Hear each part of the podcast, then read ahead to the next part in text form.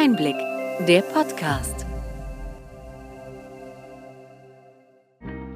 Sie hören den Einblick-Podcast, den Podcast für den tieferen und dennoch knackigen Einblick in die relevanten Ereignisse des Gesundheitswesens der vergangenen Woche vom Gesundheitsmanagement der Berlin Chemie. Heute ist der 24. März 2023. Welche Themen standen in dieser Woche im Mittelpunkt? Der Deutsche Ethikrat hat Empfehlungen zur Nutzung von künstlicher Intelligenz (KI) im medizinischen Bereich vorgestellt. Microsoft plant die Einführung neuer Telemedizinprodukte. Google möchte im Gesundheitsmarkt expandieren und setzt dabei auf KI-Technologie. Bundesgesundheitsminister Lauterbach hat die Digitalisierungsstrategie für das Gesundheitswesen und die Pflege veröffentlicht. Jedoch gibt es wenig konkrete Zeitangaben für die Umsetzung der Maßnahmen. Der Bundesdatenschutzbeauftragte Ulrich Kelber hat keine grundsätzlichen Bedenken gegen die Einführung der elektronischen Patientenakte EPA, betont aber die Wichtigkeit von Datenschutz und IT-Sicherheitsmaßnahmen.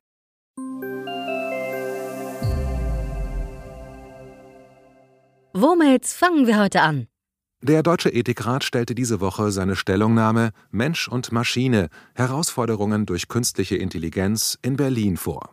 Der Einsatz in Diagnose und Forschung sei unbestritten wichtig. Im Mittelpunkt sollte immer das Interesse der Patientinnen stehen. Der Einsatz von künstlicher Intelligenz muss menschliche Entfaltung, Autorschaft und Handlungsmöglichkeiten erweitern und darf sie nicht vermindern, sagte Alena Büchs, die Vorsitzende des Deutschen Ethikrats. KI dürfe den Menschen nicht ersetzen. In insgesamt neun Empfehlungen zeigt der Ethikrat, wie der Einsatz von künstlicher Intelligenz das Gesundheitswesen bereichern kann. Bei der Entwicklung, Erprobung und Zertifizierung medizinischer Produkte sei eine enge Zusammenarbeit mit den jeweils zuständigen medizinischen Fachgesellschaften notwendig. Bleiben wir bei KI und dem Gesundheitswesen. Der US-Konzern Microsoft hat vor einem Jahr die Spracherkennungssoftwarefirma Nuance für knapp 20 Milliarden Dollar gekauft. Nuance wird in Deutschland hauptsächlich in Arztpraxen und Kliniken genutzt. Peter Durlach, der Strategiechef des Unternehmens, sprach in einem Interview über neue Telemedizinprodukte und über die Verwendung des Textgenerators ChatGPT. Die beiden Unternehmen arbeiten eng mit OpenAI zusammen und setzen auf die Cloud-Lösungen von Microsoft. Aber die Konkurrenz schläft nicht. Auch Google möchte weiter im Gesundheitsmarkt expandieren. Der Konzern arbeitet ebenfalls daran, KI-Technologie im Gesundheitswesen zu etablieren und hat unter anderem Tools für Entwickler bereitgestellt, um neue Apps anzubieten. Ein Ziel ist es, Patientinnen dabei zu unterstützen, Gesundheitsdienstleister im Netz besser zu finden.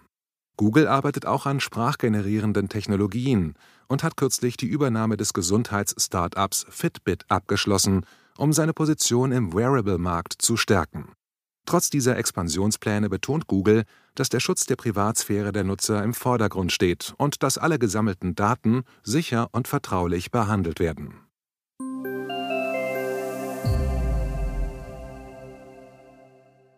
Wir können uns den Defätismus nicht mehr leisten, sagte Bundesgesundheitsminister Karl Lauterbach in Bezug auf die Digitalisierungsstrategie im Gesundheitswesen.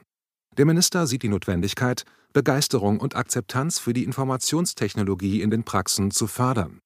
Die kürzlich vorgestellte Digitalisierungsstrategie sieht vor, dass bis Ende 2024 die elektronische Patientenakte EPA für alle gesetzlich Versicherten eingerichtet wird, mit Opt-out-Regelung. Das E-Rezept soll zum 1. Januar 2024 verbindlicher Standard in der Arzneimittelversorgung werden. Es soll dann sowohl mit der Gesundheitskarte als auch mit der EPA-App eingelöst werden können. Außerdem soll die Gematik zu einer Digitalagentur weiterentwickelt sowie in Bundeseigentum ohne Beteiligung der Selbstverwaltung überführt werden. Unter anderem soll ein positives Nutzererlebnis von TI-Anwendungen zum Zulassungskriterium werden. Ein interdisziplinärer Ausschuss soll künftig die Digitalagentur bei allen Entscheidungen mit Empfehlungen zu Fragen des Datenschutzes, der Datensicherheit, der Datennutzung und der Anwenderfreundlichkeit beraten. Dieser soll unter anderem mit Vertreterinnen des Bundesbeauftragten für den Datenschutz und die Informationsfreiheit, des Bundesamtes für Sicherheit in der Informationstechnik, Medizin und Ethik besetzt werden. Damit könnten künftig Probleme wie beim E-Rezept vermieden werden.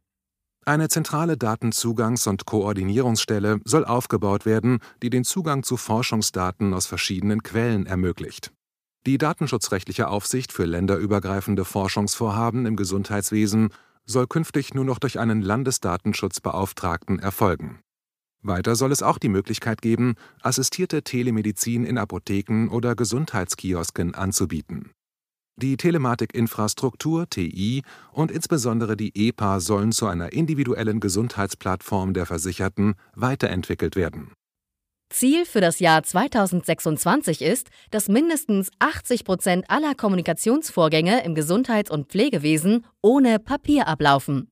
Technologien wie elektronische Patientenakten, E-Rezepte und digitale Überweisungen sollen Standard werden. Die Digitalstrategie hat bei verschiedenen Interessengruppen ambivalente Reaktionen hervorgerufen, obwohl im Vorfeld viele Akteure in den Entstehungsprozess eingebunden waren Während die Krankenkassen die Pläne im Allgemeinen begrüßen, hat die Kassenärztliche Bundesvereinigung KBV vor der überhasteten Einführung der EPA gewarnt und betont, dass es Strukturen und Prozeduren geben müsse, um Datensicherheit und die Einhaltung ethischer Standards zu gewährleisten. Die Bundesärztekammer fordert zudem eine Umsetzungsstrategie für die Opt-out-Regelung. Die Krankenkassen befürworten die Verpflichtung zur Dateneinspeisung und fordern eine schnelle Umsetzung der Digitalstrategie. Die EPA solle bei jedem Arztbesuch automatisch befüllt werden. Die vorgesehene Opt-out-Regelung wird als notwendige Voraussetzung für die Etablierung betrachtet. Wichtig für den Erfolg der EPA sei vor allem eine einfache Bedienbarkeit.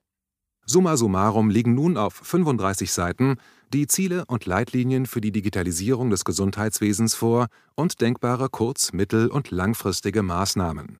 Ein festes Zeittableau, wann welche Änderungen und Neuerungen kommen sollen, findet man nur an wenigen Stellen in dem Papier. So gibt es unter anderem kein konkretes Datum für die beabsichtigte Abschaffung der 30-Prozent-Limitierung für telemedizinische Leistungen. Immerhin gebe es nun endlich ein Leitbild für die Digitalisierung, kommentierte der Bundesverband Gesundheits-IT BVITG. Allerdings blieben zahlreiche Fragen für eine erfolgreiche Transformation weiterhin unbeantwortet.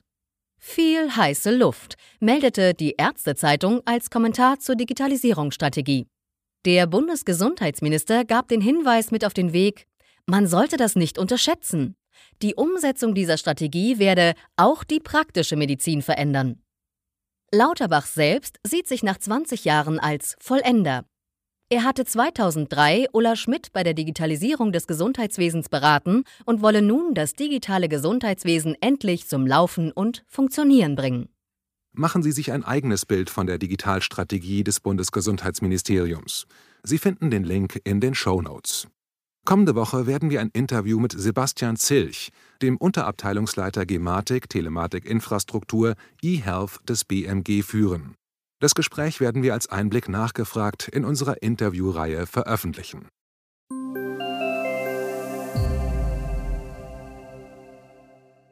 Der Bundesdatenschutzbeauftragte Ulrich Kelber hat keine grundsätzlichen Bedenken gegen das Opt-out bei der elektronischen Patientenakte für alle, will jedoch die konkrete Umsetzung prüfen.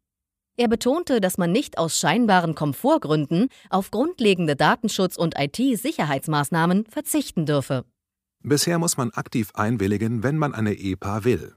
Als freiwilliges Angebot der Krankenkassen waren diese schon 2021 eingeführt worden.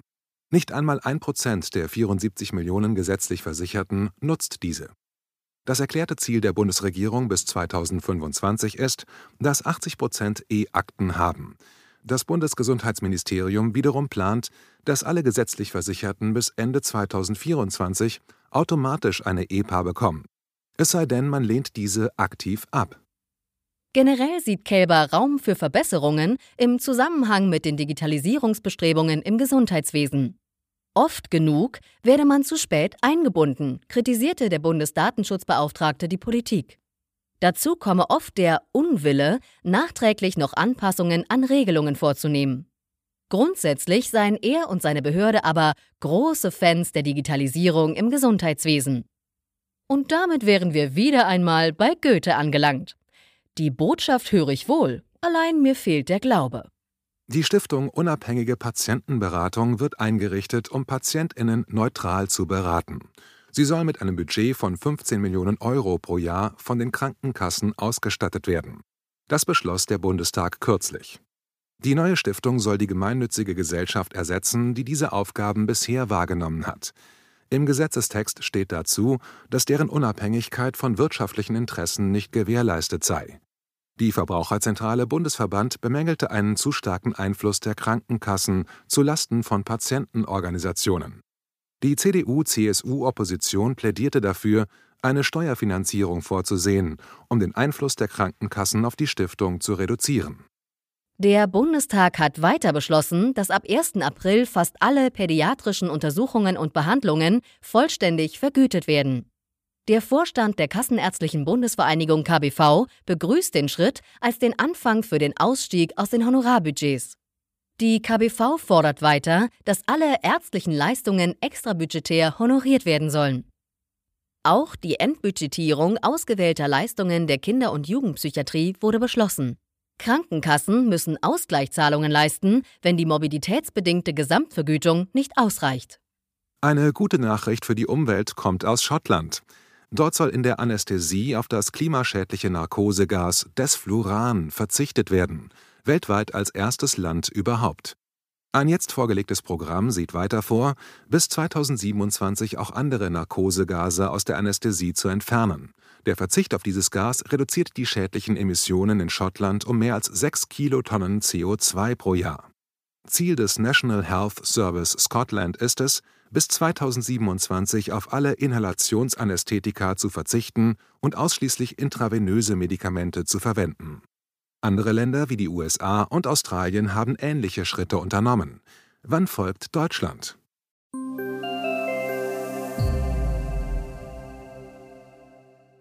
Soweit unser Rückblick. Welche Themen sind wichtig für die kommenden Wochen? Die Veränderungen des Gesundheitswesens werden in diesem Jahr mit vielen geplanten Gesetzen aus dem Bundesgesundheitsministerium weiter vorangetrieben. Ergebnisse von Veränderungen in einem evolutionären Prozess kann man in Bad Soden am Taunus sehen. Dort wuchs eine dermatologische Einzelpraxis seit den 1980er Jahren organisch und ist heute eine der größten dermatologischen Praxen Deutschlands. In dieser Praxis sind heute sieben PartnerInnen, 19 angestellte ÄrztInnen und über 80 Mitarbeitende beschäftigt. Eigene Aufgabenbereiche für die PartnerInnen, klare Zuständigkeiten und Verantwortlichkeiten sowie verschiedene Entscheidungsebenen helfen dabei, jedes Jahr mehr als 25.000 PatientInnen zu betreuen. Dieses Beispiel zeigt, dass manches entsteht, ohne dass es von Anfang an geplant und durch Gesetze auf den Weg gebracht wird. Hat Ihnen die breite und bunte Palette an Nachrichten und Informationen gefallen?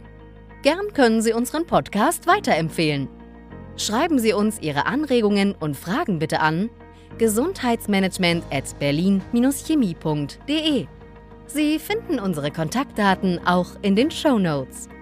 Wir freuen uns, wenn Sie am nächsten Freitag wieder dabei sind beim Einblick-Podcast vom Gesundheitsmanagement der Berlin Chemie.